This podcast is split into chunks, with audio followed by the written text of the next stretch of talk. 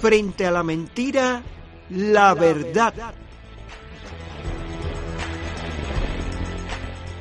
Las amenazas y peligros para Cuba son ciertas ante el avance del nuevo coronavirus por la propia situación en el área de las Américas y en el Caribe.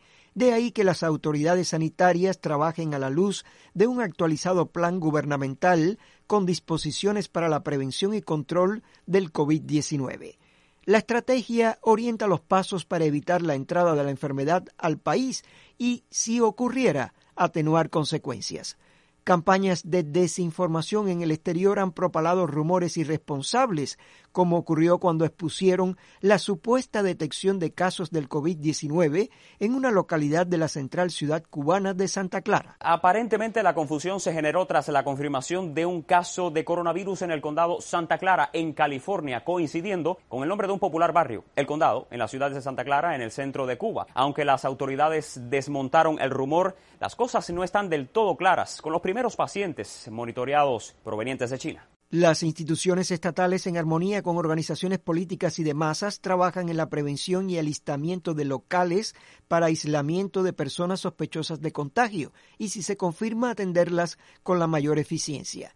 El primer ministro cubano Manuel Marrero subrayó el alcance del actualizado plan del país. Y se modula diferentes posibles situaciones a enfrentar, lo cual lo convierte ya en un plan abarcador que puede tener el efecto que andamos buscando, tanto en la prevención para que el virus no entre y en caso de entrar, todo el control que habría que ejercer para minimizarlo y eliminarlo. Cuba extremó la vigilancia epidemiológica, explicó el ministro de Salud Pública, José Ángel Portal.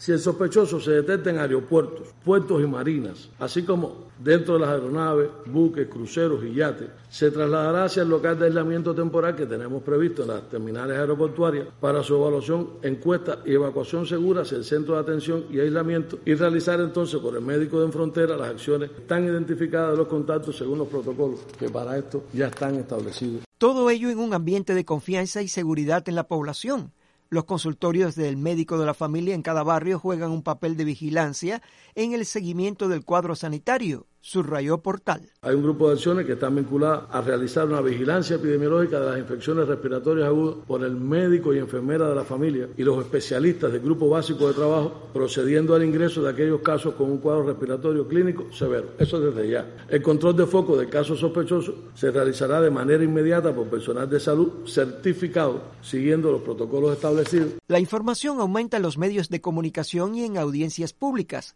Para afianzar los aseguramientos y la estrategia, tuvieron lugar tres reuniones territoriales sin abandonar el control diario del gobierno sobre la situación puntual del país.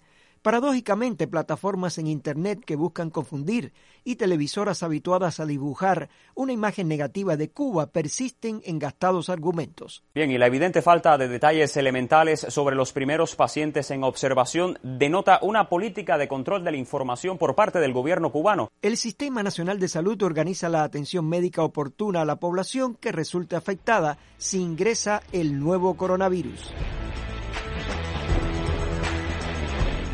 Cuba extrema medidas de control sanitario internacional y la información a los ciudadanos ante amenazas del COVID-19.